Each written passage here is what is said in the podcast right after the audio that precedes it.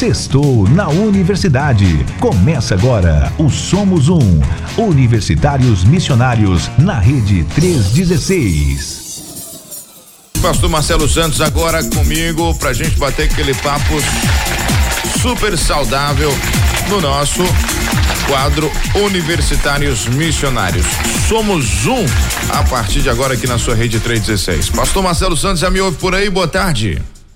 Boa tarde, irmão Nayan. Boa tarde, queridos ouvintes da Rede 316. Como é que estão as coisas por aí? Tudo na paz, pastor, tudo na paz. Graças a Deus, tudo tranquilo, tudo suave na nave, como a gente diz aqui no Espírito Santo. E aí, tá que tudo bem? Maravilha. Tudo bem, graças a Deus, tudo certinho. Pronto, então tá bom. O assunto de hoje é. Eu diria que mantendo a temperatura, né, pastor? Mantendo a temperatura. O senhor, o senhor sabe, o senhor sabe manter a temperatura, o senhor sabe disso, o senhor sabe como é que faz o negócio. É, então, o pessoal gosta também, né? Pelo que a gente tem visto aí das, da, da, da repercussão, o pessoal tem gostado aí do programa, tem gostado aí dos temas que a gente está conversando. Tá, tem então sido. esse é mais um que espero que vá edificar aí a vida dos irmãos e das irmãs. Tem sido bem. Especialmente, hum. especialmente dos solteiros. Esse é... tema de hoje é especial para os solteiros, mas os casados também vão poder aproveitar. Claro, então solteirões de plantão, muita atenção que a gente vai começar agora o nosso Somos Universitários Missionários. Sextou na Universidade. Começa agora o Somos Um. Universitários Missionários na Rede 316. Então vamos lá, três horas e seis minutos, três e seis. Você que está aí nos acompanhando nesse exato momento já pode, inclusive, mandando é, a sua mensagem pra gente, pra gente tirar algumas dúvidas aqui em relação a esse assunto. Se você quiser fazer seu comentário, pode ficar tranquilo, pode ficar à vontade aqui no 11 9 30 03 03 16. Isso aí, 11 9 30 03 03 16. Deixa eu ver aqui. Ô, Sim. Você ainda não falou qual é o tema de hoje. Ah, é verdade, rapaz. não falamos qual é o tema. Tô aqui tão já tão apressado para poder. Hoje a gente vai falar, galera, sobre uh, casa. Peraí, peraí. Pela, vamos pela ordem, né? Vamos pela ordem. É, namoro. Ordem é muito importante. Isso, namoro. é muito importante. Casamento e sexo. Isso aí. Namoro, casamento e sexo é, o nosso tema de hoje. Aliás, por que que você escolheu esse tema, ainda mais no, no contexto universitário, pastor? Fala pra gente por que desse tema hoje. Bom, a maioria dos, dos universitários são jovens, né? Uhum, e, e na juventude, a maioria solteiro, e esse tema, tanto dentro quanto fora da igreja, para o jovem, é um tema como você diz, quente. É um tema que está sempre em pauta, é um tema que, que precisa ser conversado. Né? Inclusive, é, é, pensando aí nesse, nesse tema, essa ordem é muito importante: namoro, casamento e sexo, porque a sociedade hoje em dia inverteu essa ordem. Hoje em dia, a ordem é sexo primeiro, se conhece alguém, faz sexo. Se você gostar da companhia da pessoa, você começa um namoro e se o namoro se tornar algo bom, aí vai para o casamento, né? Uhum. Só que a ordem que a gente propõe, a ordem que a gente entende que é a vontade de Deus é essa: namoro, casamento e sexo. Isso aí, namoro, casamento, essa ordem realmente ela é primordial. Se a gente não tem como é, pular as etapas aí de jeito nenhum.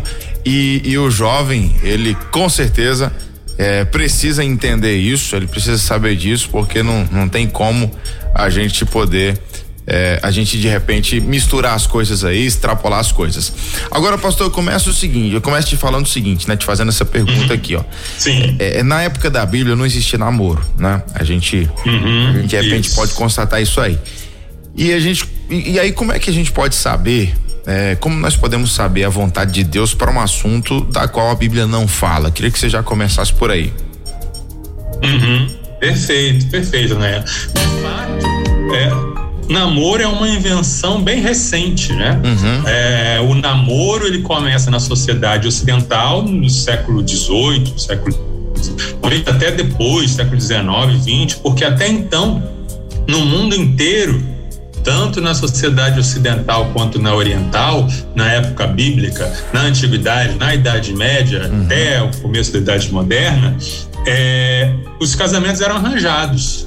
Então, ou você, você casava com alguém que outra pessoa escolheu para você. A família escolheu, o pai do noivo, o pai da noiva. Casamentos eram muito mais é, tratados e tratativas econômicas e políticas do que uma escolha romântica individual. E então, nos tempos da Bíblia, não tinha essa instituição chamada namoro. Então, por isso, a, você não vai encontrar na Bíblia a palavra namoro, você não vai encontrar na Bíblia instruções específicas assim: quando você namorar, faça isso, trate sua namorada desse jeito, trate seu namorado desse jeito. Não fala isso. Diante dessa situação, as pessoas normalmente tomam duas atitudes. Ah. Uma atitude é dizer: bom, já que na Bíblia não fala sobre namoro, significa que namorar é errado. Namorar é pecado. Não devemos namorar. Então, tem gente que, é, é, é, que fala sobre a corte, né? Não, não estou namorando, eu estou fazendo a corte. Eu estou separando um tempo para orar a respeito da pessoa e a pessoa ora por mim, mas a gente não tem contato físico. E aí, se entendermos que é a vontade de Deus, a gente casa. Tem gente que faz isso. Tem gente que é, é, abomina o conceito de namoro esse é um, um caminho. Outro caminho que as pessoas têm é o contrário disso, é pensar assim: bom, já que a Bíblia não fala nada a respeito de namoro, não pode tudo. Então vale tudo. Tá? Então, se tem gente que pensa que se a Bíblia não permite, é proibido, tem gente que vai pelo outro lado. Se a Bíblia não proíbe, é permitido. Né? Mas eu acho que dá para a gente traçar um caminho melhor. Acho que dá hum. para a gente trabalhar nesse tema a partir de princípios bíblicos, sabe? Dá para a gente ver o que que a Bíblia ensina, o que que, é, o que que a Bíblia ensina sobre a ética dos relacionamentos, sobre a ética sexual, sobre a vontade de Deus e a gente aplicar para o namoro, porque eu, eu vejo da seguinte forma, né? A gente querendo ou não, namoro é algo que existe, certo? Uhum. As pessoas namoram, ah, não sei se essas alternativas que estão surgindo nas igrejas, como a corte, por exemplo, eu não sei. É. Eu ia te perguntar justamente sobre certo. isso, né? Sobre é. a questão da corte. É. É, eu não sei se isso dá certo, eu não sei. A gente teria que esperar alguns anos, uns 20 ou 30 anos, esperar os casamentos que surgiram a partir das cortes para a gente dizer: opa, isso aqui é melhor do que namoro, vamos uhum. todo mundo fazer isso aqui. Do meu entendimento parcial, né, que todo o nosso entendimento é sempre parcial, eu vejo que é possível namorar utilizando-se certos princípios bíblicos. Uhum. Eu, eu creio que é possível ter um namoro santo. Eu creio que é possível ter um namoro que agrade a Deus se a pessoa aplicar princípios da palavra de Deus sobre o namoro. E eu acho que o grande foco deve ser, é, é, já que namoro biblicamente não existe, namorar para o cristão só faz sentido se for uma preparação para o casamento. Uhum. Eu acho que é isso que deve estar na mente de todo cristão, de toda cristã, de todo jovem, de toda jovem que vai namorar é preparação para o casamento. Porque tem muita gente, Nayara, que começa a namorar pelos motivos errados. E tem muitos motivos errados para namorar. Muitos. Sim, sim. Ah, por exemplo, tem gente que namora para se divertir. Ah, eu quero curtir, não tem nada para fazer. Vou beijar uma boca. Vou, vou. Ah, fulaninho tá, tá me dando condição. Deixa eu lá namorar. Não tem. Ah, uhum. Curtir, vou curtir, vou me divertir. Outras pessoas namoram para superar uma carência, para compensar o fato de se sentir inferiorizado, de se sentir rejeitado. Então, ter alguém, ter um namorado, ter uma namorada, vai aumentar a sua autoestima. Né? Ou o, o rapaz se sentir homem se sentir valorizado, se sentir forte, ou a mulher, a moça, se sentir bonita, se sentir querida, se sentir atraente. Isso também não é um motivo correto para você namorar. Outras pessoas namoram até para se vingar de alguém. Se sentiu desprezado por alguém ou foi foi traído por um outro namorado ou outra namorada e aí vai dar o troco. Não, agora eu, você vai ver também. Eu vou, vai se vingar, vai querer desaparecer. Outros namoram para responder às pressões da família, da igreja e da sociedade. Né? A família, toda a família tem aquele famoso tio que todo almoço, tio ou tia, que todo almoço de Natal, todo almoço de família faz a pergunta: e aí? E as namoradinhas? E né? as, é, é, no plural ainda, as namoradas. É no plural. E as namoradinhas? Aí a família pressiona para a moça namorar e para o rapaz namorar. Até a pressão é maior sobre, sobre os rapazes, né? E a sociedade também pressiona, os amigos, as amigas, como é? Você é BV, é boca virgem? Como é que é isso e tal? E a igreja, né? A igreja pressiona, viu? A igreja faz é. muita pressão para o jovem é namorar, verdade. em alguns casos para o adolescente namorar, e até a gente vê brincadeirinhas para criança namorar né? Que é uma coisa totalmente absurda, né? É, exatamente. Vai lá o amiguinho, ah, a amiguinha tá puxando o cabelo do menino, ah, é, namoradinha, namor... totalmente absurdo. E finalmente tem gente que vai namorar, que se motiva a namorar para ter prazer, né? Para ter o prazer sexual, porque é, a impureza sexual não é só o ato da penetração, uhum. né? Tem gente que é tecnicamente virgem, ou seja, é virgem por um conceito bem biológico, vamos dizer assim, mas de um jeito espiritual não é, porque tem todo tipo de prazer mútuo com o namorado, com a namorada, mas não, eu sou virgem, porque não houve penetração. Não pequei, pecou uhum. sim. Né? Então tem gente que vai para um namoro motivado por isso, por motivado porque é um prazer, dá, dá uma satisfação de um desejo. Uhum. O namoro, ele pode ser uma benção se ele for usado para você conhecer a pessoa com quem você pretende se casar. Por que isso? Porque é importante você conhecer com quem você vai casar né? E, essa, e, e, e isso é uma coisa muito negligenciada pelos namorados, tá? Porque a pessoa vive achando que a pessoa quer namorar X e casar com Y. A pessoa acha que a pessoa que ah, ele é assim, ah, ela é assim, mas eu vou mudá-la, né? Doce ilusão. Eita. Né? Doce ilusão. Você não consegue transformar ninguém. Mesmo o Espírito Santo de Deus, ele só transforma quem quer ser transformado. Exatamente. Tá bom? Então, a coisa não é bem assim, né? Então, não acho que você vai mudar pessoas. Você tem que namorar para perceber assim. Eu tenho condições de aguentar essa esse traço que me irrita. Eu tenho condições de aguentar isso a minha vida toda, né? eu tenho condições de suportar isso? Às vezes pode ser coisas simples, tá? Uma, um, um, um, jeito, uma mania, mas que você pensa, não, não dá para mim. Não, tudo bem, né? O, o, namoro serviu ao seu propósito. Uhum. E não é um não é um, não é um namoro fracassado você chegar à conclusão de que não, realmente é melhor cada um seguir o seu caminho, tá? Gente, presta atenção queridos ouvintes solteiros e solteiras que estão namorando ou que querem namorar. Quem não é fiel no namoro não vai ser fiel no casamento, tá? Quem trata mal você no namoro vai tratar pior no casamento.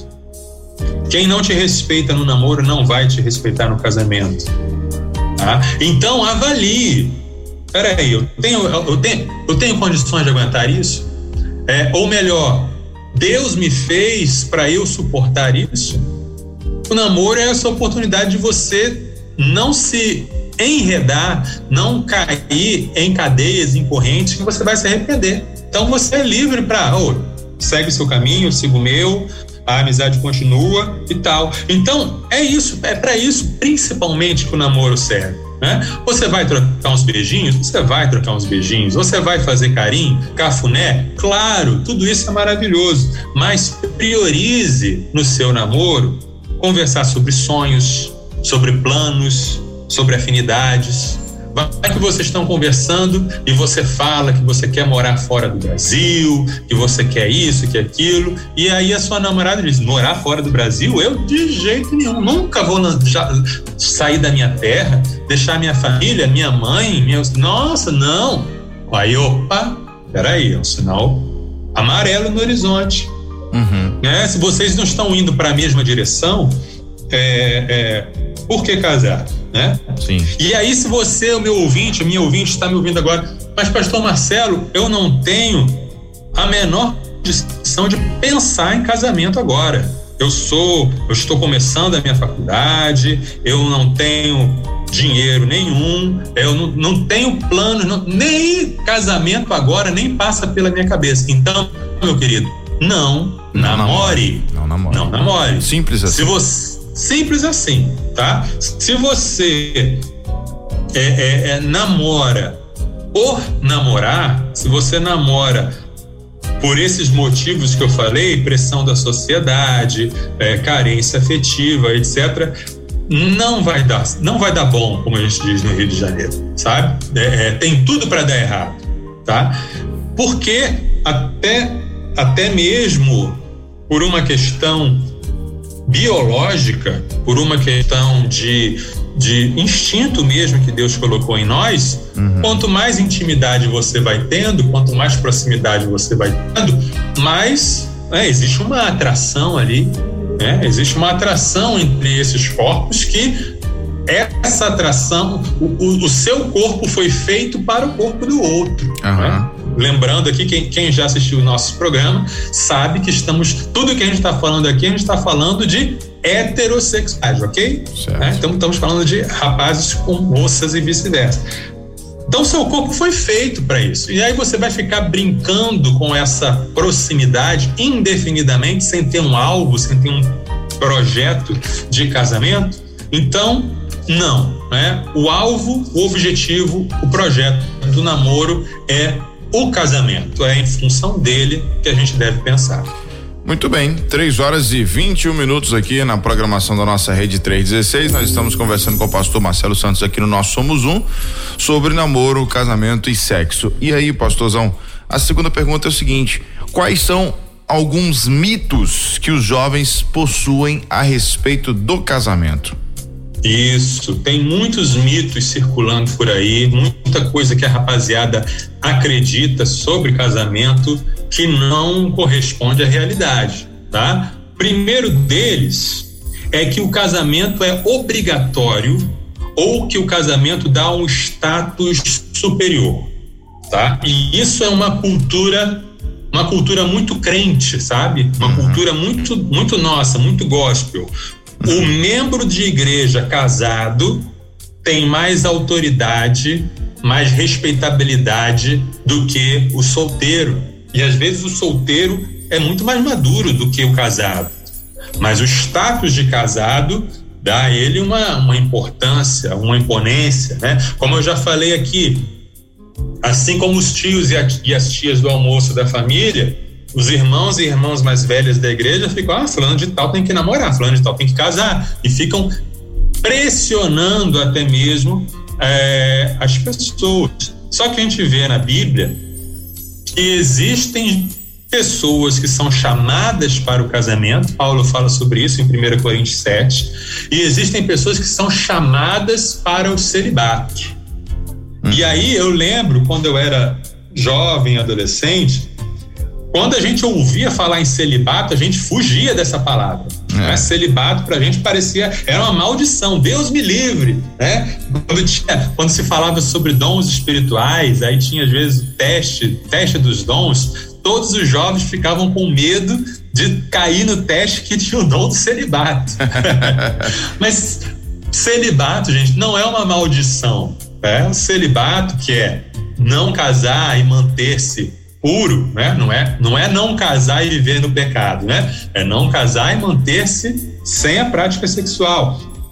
É um dom de Deus. Alguns são chamados para viver assim e tudo bem, tá? A pessoa que tem o dom de celibato é uma pessoa que não está preocupada com essa questão de casamento, ela ela está bem resolvida com a sua sexualidade, ela não está em crise e às vezes essa pessoa é vista pela igreja como problemática. Não, ela foi chamada, ela está vivendo muito bem, está tá em paz, está com as lutas dela que todo mundo enfrenta, mas está em paz. Aí isso nos leva a uma outra, a um outro mito sobre casamento, que é que o casamento não, não é ainda, ainda depois eu chego lá. Outro mito sobre casamento é que o casamento é o fim da vida. Tá? Hum. Tem alguns jovens que pensam assim: casamento é game over. Tem uma camiseta até que fala sobre isso. Um, um bonequinho, é. uma bonequinha de uhum. casados, game over. Acabou Sim. o jogo, acabou a vida, acabou a diversão. E é claro que não. Né? É claro que não. Casamento é uma benção. Tá?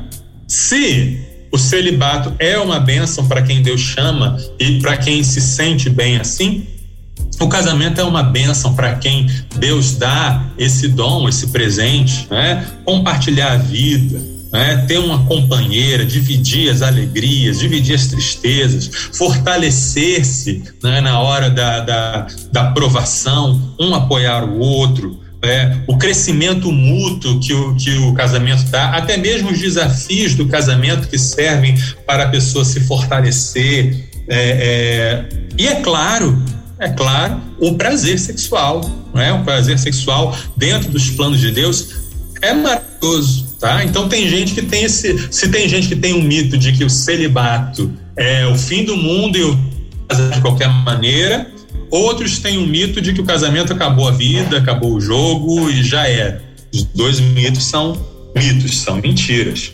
Agora tem um outro mito ainda, hum. que esse nós até mencionamos isso uma vez, num dos programas antigos nossos, Sim. é que o casamento vai nos livrar de todas as tentações sexuais. Né? Que o casamento, que a pessoa casada não tem problemas com tentações sexuais. Isso é um grande engano, tá? Por quê? Porque você sendo casado não significa que você não vai ter tentações.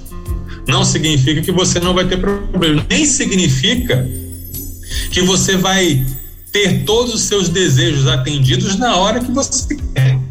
Tem muitas, tem muitas variáveis nisso aí. Sim. Né? Então a, a pessoa é, é, até mesmo acha que não, eu preciso casar para não pecar. Né? E aí tem gente que se casa por esse único motivo. Vê aquele texto, aquele versículo, né? É melhor casar do que viver abrasado, uhum. né?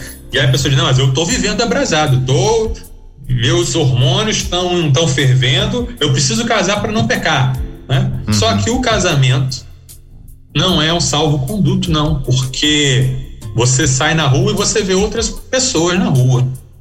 Você tem desejos que surgem que não tem nada a ver com o casamento em si. Uhum. Mas se você, você tem que aprender a negar a si mesmo.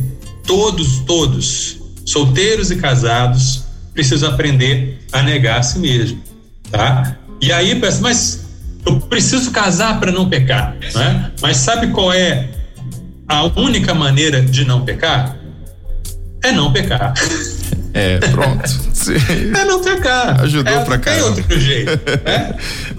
É, chegou. Não tem uma. Galera chegou, fica, galera chegou a ficar assim, calma aí, calma aí, que vai chegar. Ah, o pessoal pegou o caderninho e a caneta pra eu, anotar, né? Essa aqui eu não posso Agora perder. Vai. Agora vai. Isso. Já temos perguntas, Nayan? É, deixa eu dar uma olhadinha aqui no, no, nosso WhatsApp, deixa eu ver como é que tá aqui os comentários da galera. É, uhum. O Léo tá participando aqui, lá de Teresina, tá só fazendo pedido musical. Deixa eu ver se tem mais alguém fazendo alguma pergunta aqui. Um, a Fabione, deixa eu ver o que ela está dizendo aqui. Ah, compartilhou aqui um versículo com a gente lá de São José da Tapera, em Alagoas. Está aqui participando. Opa. Galera de Alagoas aí tá na sintonia. Pastor Francisco uhum. Rosa, excelente tema abordado, esclarecedor. Deus abençoe, Pastor Marcelo. Amém. Pronto. Quem mais está por aqui? Peraí, peraí. Um, peraí, peraí, que eu vou. Que tá chegando várias mensagens aqui. O, uhum. o Rodrigo acabou de me mandar mensagem aqui, o, o Digão. Valeu, meu querido uhum. Digão, gente boa. Bom, perguntas nós não temos, tem só o pessoal comentando mesmo, mandando boa tarde aqui, mandando um monte alô. Galera aqui Maravilha. de todo o canto do Brasil, né, ouvindo a programação uhum. aqui da 316. Maravilha. Tem mais alguns mitos acerca do casamento. Tem mais, pastor? Um deles, ah. tem, tem mais. Um deles é, a gente já mencionou um pouco sobre isso na questão do namoro, uhum. é que ele ou ela vai mudar depois do casamento. Aqui não é tanto aquela crença de que eu vou mudar fulana, eu vou mudar fulana, mas que o casamento em si vai mudar. Não, quando ele casar, ele vai ser mais responsável. Quando ele casar, ele vai largar aquele videogame. Quando ela casar, ela não vai mais ficar conversando com as amigas o tempo todo e só querendo saber de, de shopping e de, e de cabeleireiro o tempo todo. Quando eles tiverem filhos, aí sim vão amadurecer. E, gente, isso não é garantia, não, ok? Tem gente que se casa e continua com o comportamento de adolescente. Tem gente que se casa e continua com o comportamento e com as atitudes de solteiro. Então, por isso, é preciso avaliar bastante, né? Não é o casamento uma fórmula secreta que muda a pessoa, não é mesmo, tá? Outra, outro mito, né? Que o casamento é um caminho para se libertar dos pais. Tem gente que casa para isso, tem gente que se casa para fugir do controle dos pais, para fugir da dependência dos pais, para porque se sente oprimido pelos pais, então vai casar. E, e mas é o tipo de situação que você foge de um problema, mas você encontra outros na sua frente. E ah. o casamento não é feito para isso. E tem mais um mito que é muito problemático, né? Que é o mito de que se não der certo, é só se separar e tudo bem. Ah. Né? Ah, Aí não, não, tudo bem, vou casar. Se não der certo, tudo bem, não é o fim do mundo. Gente, Deus odeia o divórcio, tá? É, às vezes eu já vejo, eu já vi gente falando assim: ah, eu me casei errado, eu me casei e não era a vontade de Deus que eu casasse com essa pessoa, então por isso agora eu vou me separar. Não, meu querido. Se você casou, então automaticamente a vontade de Deus agora é que você permaneça casado. Tá? E não, não, é, não é coisa do Antigo Testamento isso, que tem lá em Malaquias, Zacarias, Deus falando, eu odeio o divórcio, mas quando você vai para Jesus, você vê ele falando que a única a única é, é, é, possibilidade, nem é uma obrigatoriedade, mas a única possibilidade de você terminar um casamento é quando existe infidelidade conjugal. Então, e nem, e nem assim Jesus falou, você tem que separar se acontecer. Não. Jesus diz assim: pela dureza do vosso coração, se você não der conta de conviver com um cônjuge que te traiu, você pode se separar dele. Mas fora isso, e fora, é, é, é, fora isso, não tem uma prescrição bíblica para a separação. A única prescrição, ou a única outra, é, é, é, como eu vou dizer, a única outra abertura que a gente vê, olhando os princípios bíblicos, hum. é a agressão, né? a violência doméstica. Porque está lá em Efésios 5 que o marido ama sua mulher como o próprio corpo e ninguém trata mal o próprio corpo, ninguém maltrata, agride, bate no próprio corpo. Então, a partir do momento que o marido, que deveria ser como Cristo, que dá a sua vida pela mulher, a partir do momento que esse marido agride, levanta a mão contra a mulher, a Efésios 5 nos dá a base bíblica para essa irmã, para essa mulher se libertar dessa agressão, se separar. Uhum. Né? Então, fora essas duas questões, casou, tá casado, meu amigo. Não tem essa de, ah, nossos sonhos estão diferentes, devia ter visto isso no namoro. Ah, nossa, nosso amor esfriou. Amor é algo que, que é alimentado, amor é algo que pode ser regado, revivido.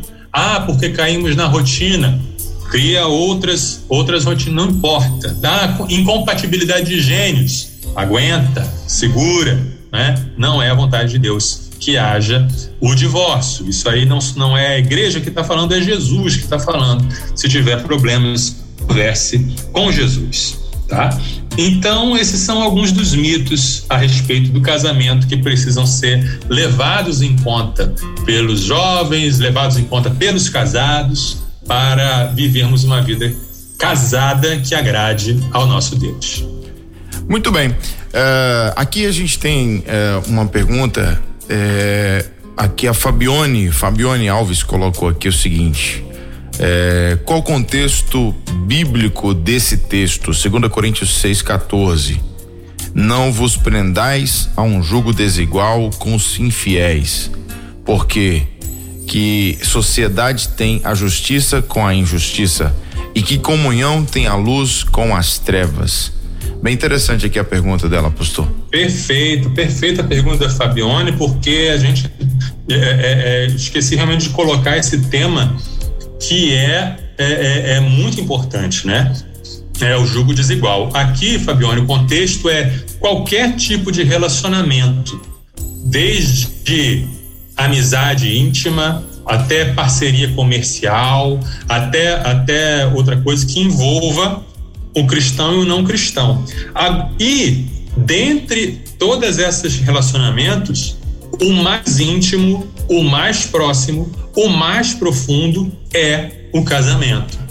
Então, a gente vê aqui, e Paulo vai dar vários argumentos falando sobre isso, que o cristão nascido de novo, não deve se casar com um não cristão.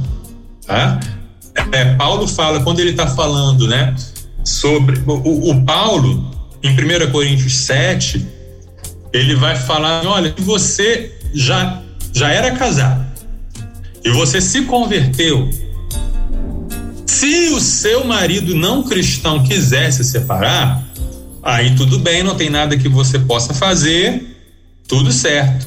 Mas mesmo é, é, é, é como se fosse uma concessão, né? Se ele não quiser se separar, você fica ali no casamento. Mas Paulo está dizendo que a pessoa fica viúva, por exemplo, deve estar livre para se casar, contanto que seja no Senhor.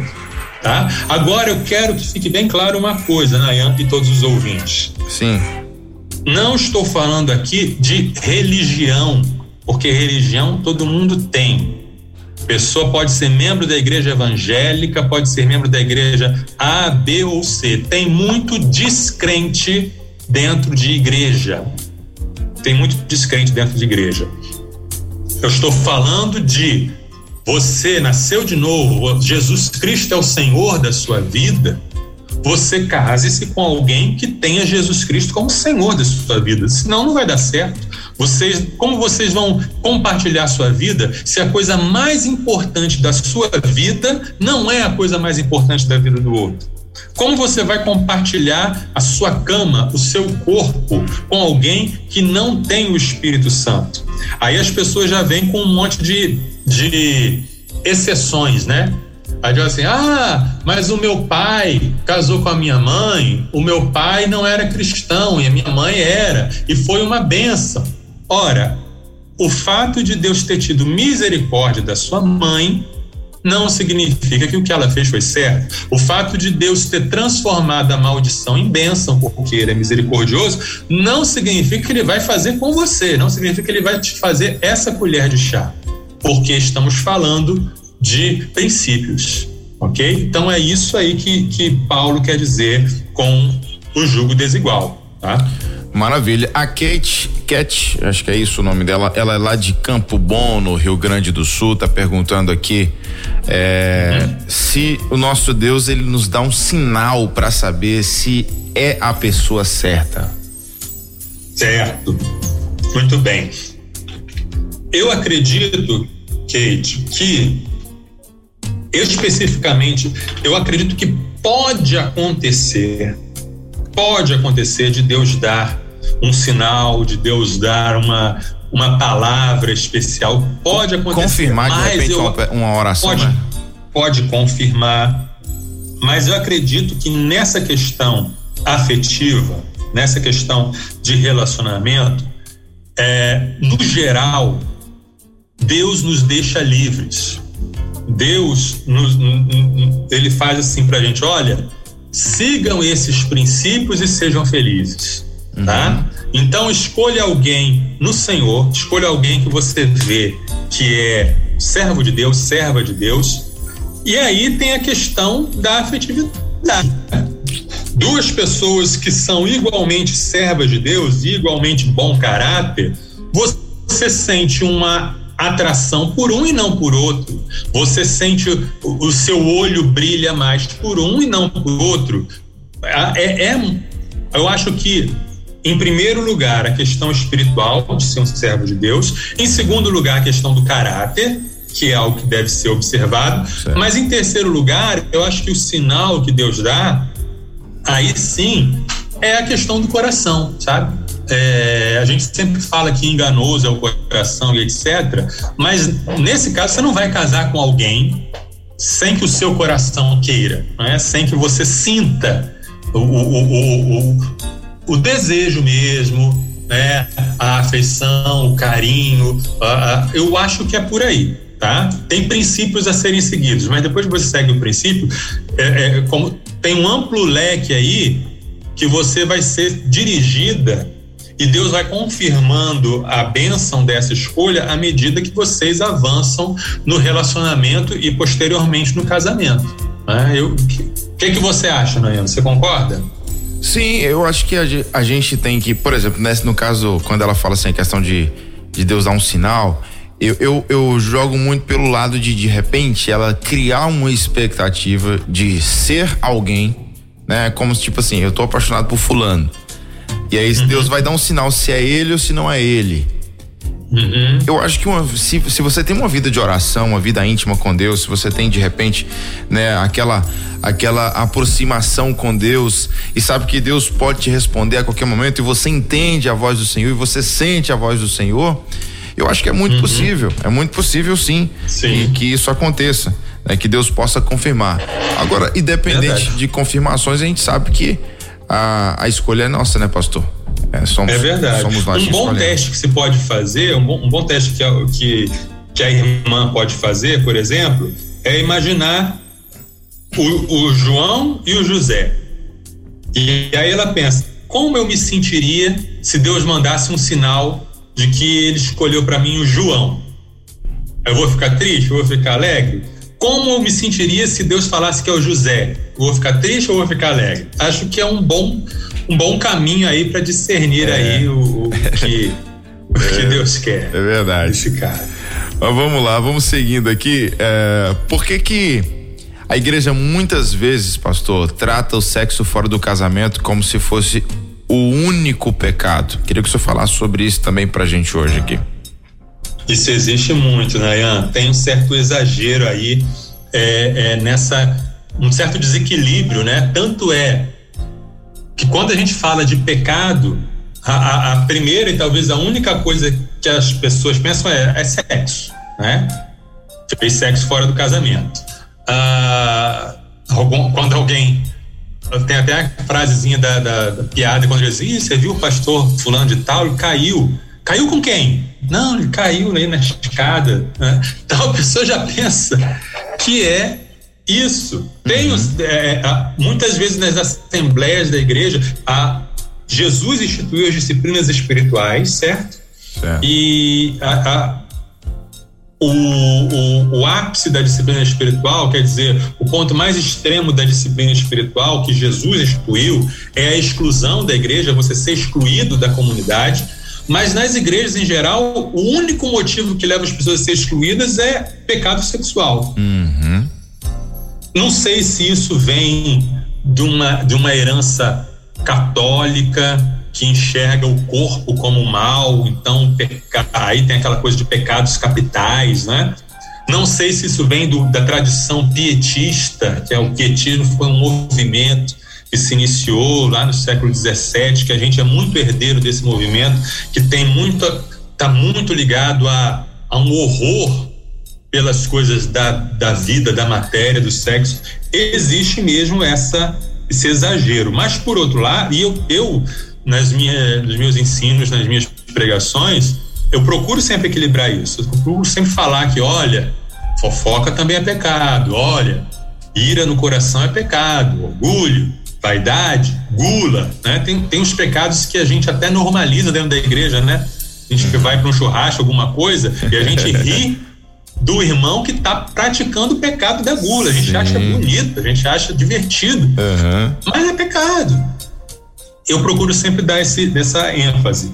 Por outro lado, a gente não pode exagerar pelo outro lado, porque o pecado sexual é sim uma coisa muito séria, tá? É sim uma, uma coisa. Uh, eu não creio nessa nessa corrente que diz que não tem pecado, pecadinho e pecadão, é tudo igual eu digo, bom, peraí, vamos lá, o que, que você quer dizer com isso? É tudo igual no sentido de se você tiver um único pecado e não tiver o sangue de Jesus, você vai para o inferno, você não entra no céu. Um pecado basta para você não entrar no reino de Deus. Uhum. Porque um pecado já separa você de Deus, certo? Agora, hum, aos olhos de Deus, existem pecados mais graves do que outros, sim aos olhos de Deus, quando a gente vê na Bíblia, você vê Deus se irando muito com certos pecados, como idolatria, por exemplo. Deus bate muito na tecla da idolatria. E o pecado sexual também é algo que é muito é, é, é, é falado enfaticamente por Deus. Quando a gente vê, por exemplo, em é, primeira, primeira Coríntios 6, de, de, de, de 15 a 20, uma linguagem bem clara. Vocês não sabem que seu corpo é, na realidade, membro de Cristo? Acaso um homem deve tomar seu corpo, que faz parte de Cristo, e uni-lo a uma prostituta? De maneira nenhuma. E vocês não sabem que se um homem se une a uma prostituta, ele se torna um corpo com ela? Pois as Escrituras dizem: os dois se tornam um só. Mas a pessoa que se une ao Senhor tem com ele uma união de espírito. Fujam da imoralidade sexual. Nenhum outro pecado afeta o corpo como esse, pois a imoralidade sexual é um pecado contra o próprio corpo. Vocês não sabem que seu corpo é o templo do Espírito Santo que habita em vocês e lhes foi dado por Deus? Vocês não pertencem a si mesmos, pois foram comprados por alto preço. Portanto, honrem a Deus com seu corpo. Biblicamente falando, Nayan, o nosso corpo foi criado por Deus e para Deus. O nosso corpo é uma coisa santa. Diferente de outras religiões, e até mesmo algumas religiões que existiam na época de Paulo, que diziam assim: não, o corpo é só matéria. O corpo ele vai se degradar, então não importa o que você faz com ele. Né? Não importa o que você faz com ele, tanto faz, o importante é o seu espírito, o seu espírito está bem. Né? Mas é, tem até um, um, um, samba que fala sobre isso, né? Estou fazendo amor com outra pessoa, mas o meu coração vai ser para sempre teu. Né? Isso é biblicamente impraticável, tá? O seu corpo pertence ao Senhor, seu corpo é santo, seu corpo foi criado e comprado e você deve servir a Deus com o seu corpo. Por isso, não deixe o pecado sexual afetar o seu corpo. É, e em, Filipe, em 1 Tessalonicenses 4, de 3 a 8, nós lemos o seguinte: a vontade de Deus é que vocês vivam em santidade. Por isso, mantenham-se afastados de todo pecado sexual. Cada um deve aprender a controlar o próprio corpo e assim viver em santidade e honra, não em paixões sensuais, como os gentios que não conhecem a Deus. Nesse assunto, não prejudiquem nem enganem um irmão, pois o Senhor punirá todas essas práticas, como já os advertimos solenemente. Pois Deus nos chamou para uma vida santa e não impura. Portanto, quem se recusa a viver de acordo com essas regras não desobedece ensinamentos humanos, mas rejeita Deus, que lhe dá seu Espírito Santo. Então, Paulo está falando de maneira bem enfática, bem solene, sobre a impureza sexual e sobre a, a prática sexual que é pecado. E ele estava falando do contexto, Nayana, que não é assim, ah, é porque antigamente as pessoas tinham preconceito e, e falavam, é, é, falavam contra o sexo. Não. Paulo viveu no Império Romano e quem, quem já viu qualquer filme qualquer série, qualquer documentário sobre o Império Romano, sabe que era um contexto de depravação total. É um contexto muito parecido com o que a gente tem hoje, sabe? Uhum. É um contexto de vale tudo mesmo, é um contexto de, é, é, é, é totalmente depravado. Então, Paulo está falando: não seja como o seu vizinho, não seja como o seu colega, você deve viver uma vida santa, uma vida pura. E isso é, vem lá de Gênesis, a gente sempre volta ao início de tudo para entender como as coisas devem ser. Gênesis 2, 23 e 24, lemos Adão falando: Finalmente, exclamou o homem, esta é osso dos meus ossos e carne da minha carne. Será chamada mulher, porque foi tirada do homem. Por isso, o homem deixa mãe e se une à sua mulher, e os dois se tornam um só. Então, aqui a gente vê o plano e o propósito propósito de Deus para a vida sexual. E esse plano se chama casamento. O plano de Deus para o ser humano viver uma vida plena é casamento. E aí tudo o que foge desse plano, qualquer tipo de prazer sexual, qualquer tipo de, de, de, de satisfação sexual que não esteja dentro de um casamento, que é a união, de um homem e uma mulher por toda a vida, né? Para ter prazer, para gerar filhos. Não significa que o, o, casal que não tem filhos está pecando, mas significa que o propósito do casamento é também esse. Tudo que foge disso, qualquer prática, e aí no Império Romano tinha muitas dessas práticas, algumas foram mencionadas na Bíblia. No Antigo Testamento tinha muitas dessas práticas e algumas foram mencionadas na Bíblia, mas nem precisava mencionar todas porque tudo que foge disso é uma palavrinha grega que se chama porneia, né? que alguns traduzem como prostituição, outros traduzem como impureza, outros como imoralidade, mas significa isso. Tudo o que foge desse plano de Deus, que é o casamento. E isso contradiz muitas filosofias que hoje alguns jovens, alguns não só jovens, mas algumas pessoas dizem que se nós nos amamos, tudo bem, né? Qual é o problema? Se é amor, eu estou amando, então tudo bem. Ou se me faz bem, tá tudo bem. Como algo que me faz tão bem pode ser ruim? Essa é a, é a voz da revolução afetiva e do liberalismo expressivo. O, o, o teólogo Guilherme de Carvalho que fala sobre isso. Revolução afetiva quer dizer que importa hoje é como eu me sinto. Se eu me sinto bem, então isso está certo. Né? E o liberalismo é expressivo. Eu devo ter a liberdade para expressar tudo aquilo que eu penso sem nenhuma restrição. É, se eu não me expressar, eu estou sendo agredido. Então, essa, essa é a visão que contraria a Bíblia. Então, é, é, sim, a igreja às vezes exagera e trata o pecado sexual como se fosse o único pecado. Mas o pecado sexual, o sexo fora do casamento, ele, inclusive, o sexo solitário, né, a masturbação, tudo isso é uma violação, é um, é um algo que contraria o plano de Deus para o sexo e para o casamento. E as consequências elas são muito grandes também, né? É. E são visíveis, né? Visíveis. Se você assistir, tem, tem muitas séries hoje em dia, a gente já fez um, um, um programa falando sobre isso, séries, filmes e tal.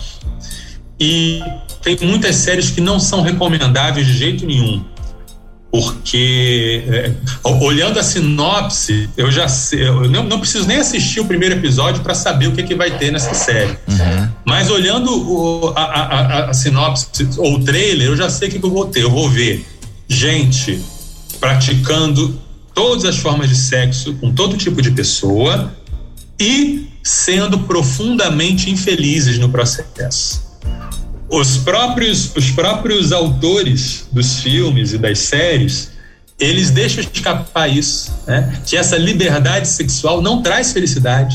Uhum. As pessoas estão se afundando e, e, e, se matando e mergulhando em drogas porque buscam ah, essa liberdade, eu faço o que eu quero, né? Já e aí é, é um fundo do poço de miséria existencial. Uhum. É isso. Pastor, já são três e cinquenta e quatro, a gente tem pelo menos mais duas perguntas aqui. É, Vamos lá. E, e, tem também aqui ainda algumas dúvidas dos nossos ouvintes. Vamos ver se a gente consegue, né? É, Sim. Ainda tirar, tirar essas dúvidas, enfim, trazer um esclarecimento. O papo tá muito bom, aliás, quero agradecer. Passou rápido o horário, é, né? E, e a, a, gente tá numa audiência muito legal, agradecer todo mundo que tá chegando agora, você de todo lugar do Brasil e do mundo, a gente agradece muito pela companhia nessa tarde especial aqui de, de sexta-feira, né? Nosso sexto da universidade. É o seguinte, Muito pastor, bem. eu quero saber de você o que, que você acha sobre a recente polêmica sobre não se casar com quem não é virgem. Uhum. Isso, isso aí eu vou explicar para para os nossos ouvintes que não acompanharam, né? Fala sobre essa polêmica. A internet ferve, isso. A internet ferveu algumas semanas atrás por uma postagem que dizia assim, aconselhando jovem cristão, não case com a moça se ela não for virgem. E tocou um monte de textos bíblicos e um monte de orientação, e aí a internet quebrou, né? Os contras e os a favores e tal, e, e etc.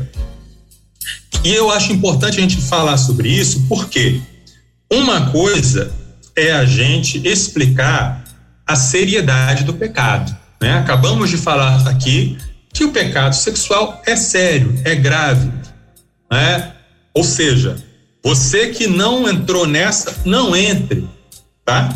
Agora, outra coisa é você é, jogar na lata do lixo a pessoa que pecou, se arrependeu e é uma nova criatura foi lavada pelo sangue do Cordeiro e que aos olhos de Jesus somos todos nova criatura. A gente não pode, para falar da seriedade do pecado, diminuir o poder do perdão.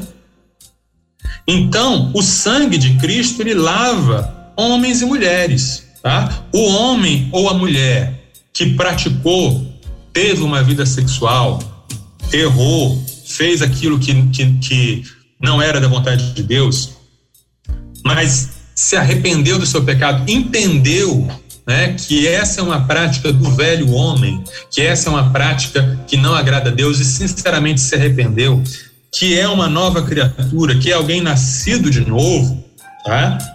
não deve viver com essa com essa é, discriminação sobre ele.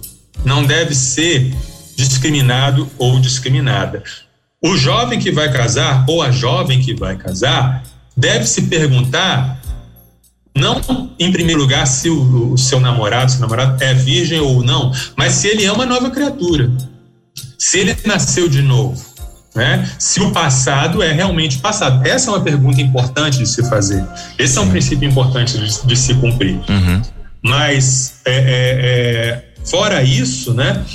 É, quero dar, um, dar uma palavra para os irmãos e principalmente as irmãs é, que são acusadas por Satanás de não serem dignas, ou de serem menos, ou de terem menos valor. Rejeite essa palavra, tá? Porque aos olhos de Cristo, o sangue de Cristo perdoa. Aos olhos de Cristo existe é, é, pureza, a sua pureza não é definida por um órgão que foi rompido ou não, por uma película. Uhum. A sua pureza, ela vem de Cristo. E quem está em Cristo, nova, nova criatura. criatura é.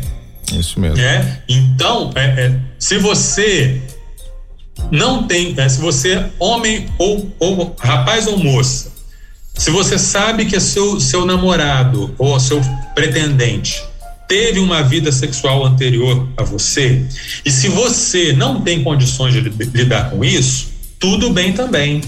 Você não é obrigado, né? Você pode ter o seu critério. Não, eu não quero. Mas tudo bem. Mas não use isso para diminuir, para rejeitar ou fazer disso uma regra para todo mundo, tá? E se você é, é, é, é uma irmã convertida, né? Não deixe é, é, é, não deixe as inseguranças de alguém diminuírem você, né? Espere até encontrar um homem maduro que olhe para você como Jesus Cristo vê. Né? Acho que é isso que a gente pode dizer Ótimo. aí sobre esse assunto. Bom, 3 horas e 59 minutos aqui na nossa rede 316, 3 e 59. Vamos para nossa última pergunta, então. É, aqui a gente tem o seguinte, pastorzão. Como é que alguém pode se libertar do vício da pornografia? A gente não pode deixar de falar disso, né? não tem jeito, tem que entrar Não podemos falar. Não podemos falar porque esse é um problema seríssimo, né? uhum. né? Milhões e milhões de jovens, adolescentes e até crianças uhum. estão presos no vício da pornografia porque está cada vez mais fácil de acessar. Sim. Então, nos consultórios terapêuticos tem gente que conta que começou no vício da pornografia aos 9 anos de idade. É, e é um problema sério que causa efeitos semelhantes ao vício em drogas. Porque a, a, pornografia, qualquer imagem pornográfica que você vê, ela entra no seu cérebro diretamente na, na, na região do cérebro que comanda o seu prazer e ele muda esses circuitos de prazer. Tá? Então, a pessoa que se expõe à pornografia, ela passa a ter dificuldade de se relacionar e até mesmo dificuldade de se excitar. Né?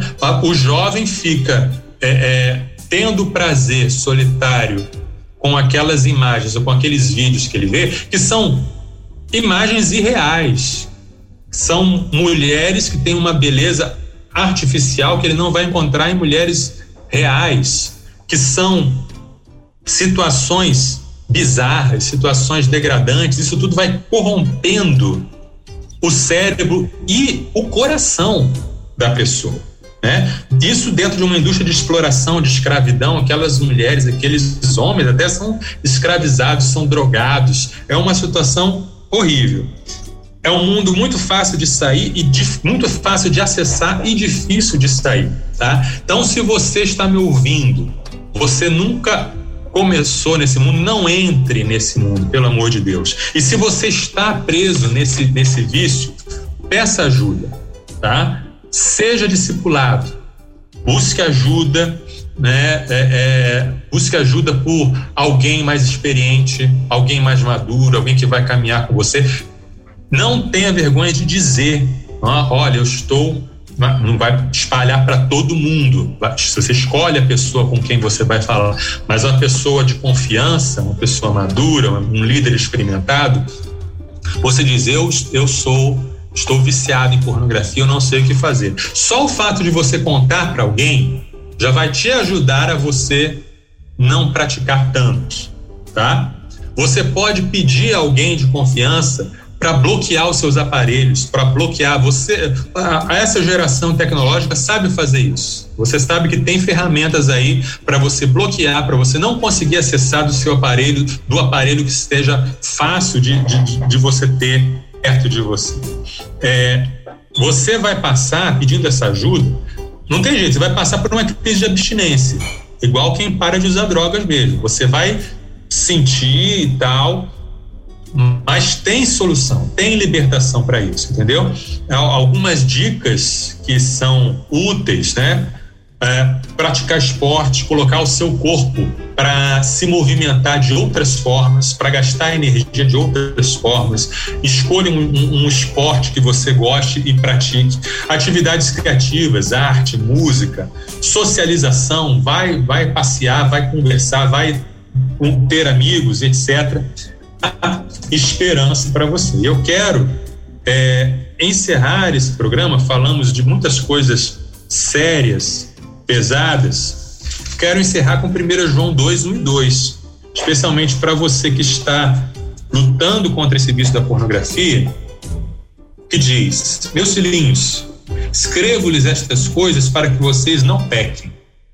Se contudo alguém pecar, temos um advogado que defende nossa causa diante do Pai, Jesus Cristo, aquele que é justo. Então, Nayan e ouvinte, Sim. Essas duas coisas são verdade e são verdade de Deus para sua vida. Deus não quer que você peque. Deus não quer que você peque. Ele vai te dar a força, o poder, vai te dar a, amigos que vão te ajudar, vai te dar palavra, vai te dar a unção do alto para você não pecar. E é possível viver livre desse pecado. É possível. Não deixe Satanás te enganar dizendo que não é possível. É possível. Agora, se você pecar, se você recair em alguma parte do seu processo, há perdão, há purificação, há novo começo, há nova chance. Sempre, sempre, sempre. O sangue de Jesus nos perdoa e nos purifica de todo pecado. A mesma graça que perdoa ela também transforma. Então, queria deixar essa mensagem de esperança para todos os nossos ouvintes. Amém, amém. Glória a Deus. Quatro horas e quatro minutos agora. Pastor, dá tempo a gente fazer um, um bate-bola assim, bem rapidão com, a pergunta, com as perguntas da galera aqui? Só para a gente não poder, não deixar o pessoal na mão. É, o Rodrigo lá da cidade de Praia Grande, ele colocou assim: Graça e paz, pastor Nayan, estou estudo abençoado aqui, é, tá me tirando muitas dúvidas, glória a Deus. Minha pergunta é: por que tem tantos divórcios hoje em dia no meio do cristão? Seria a falta de entendimento da palavra de Deus? E aí, pastorzão? Eu acho que sim, mas além do. Tá, tem a ver com isso, tem a ver com a questão da cosmovisão. O que, que é isso? O que, que é cosmovisão? A pessoa aceita Jesus, a pessoa sabe que a, que a Bíblia é a palavra de Deus, mas a pessoa continua com o padrão de pensamento do mundo.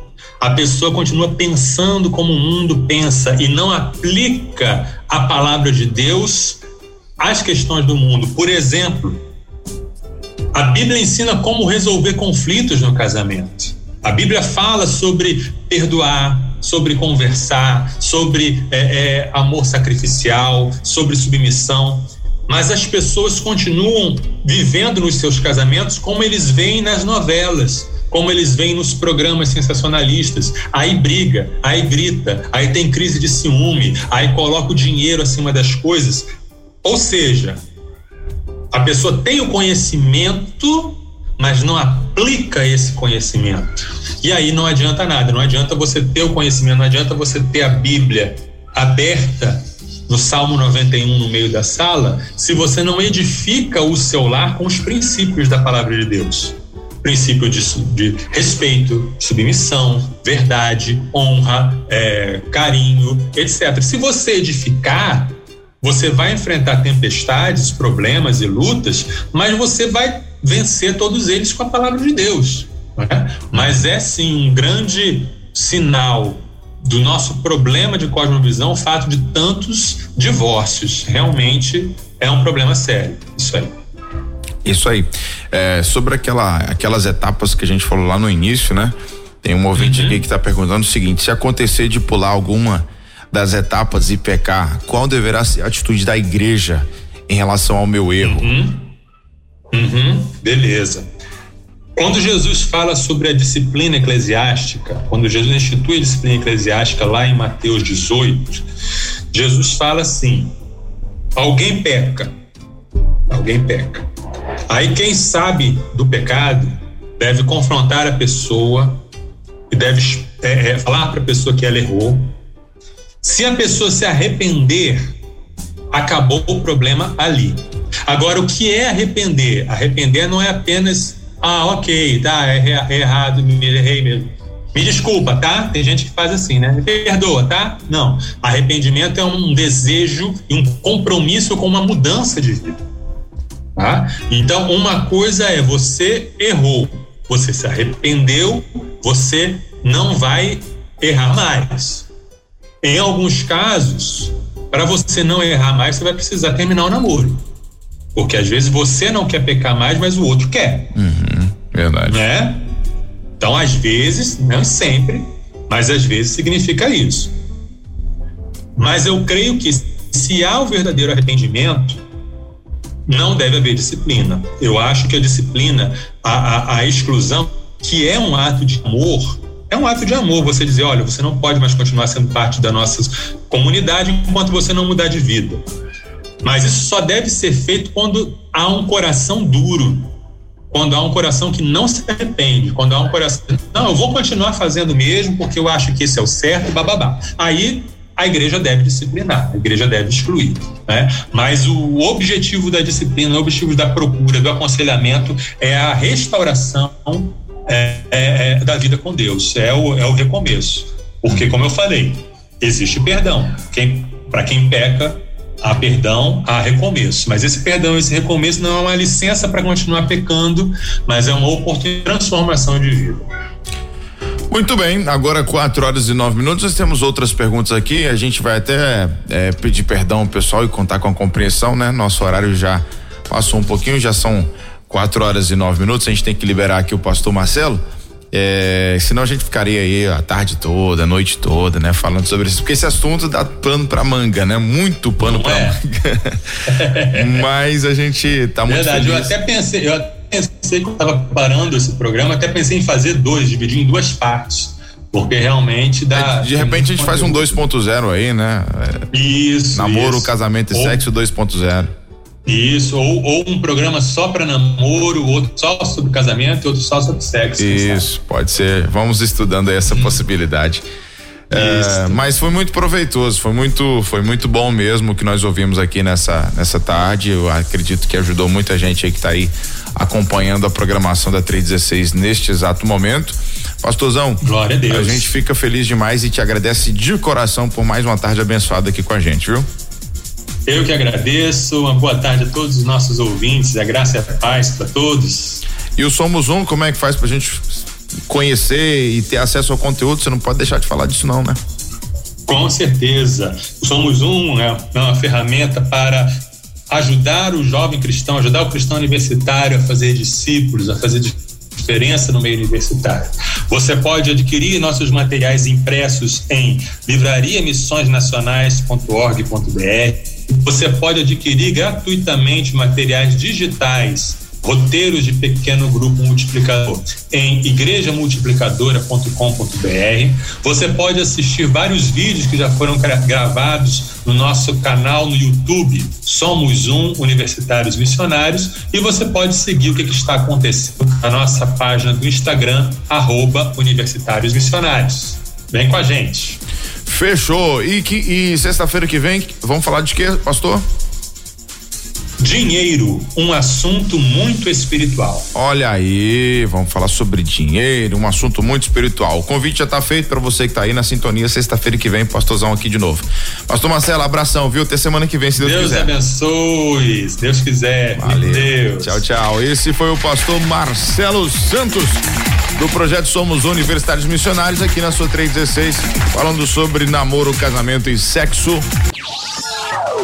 Sextou na Universidade. Universitários Missionários na Rede 316.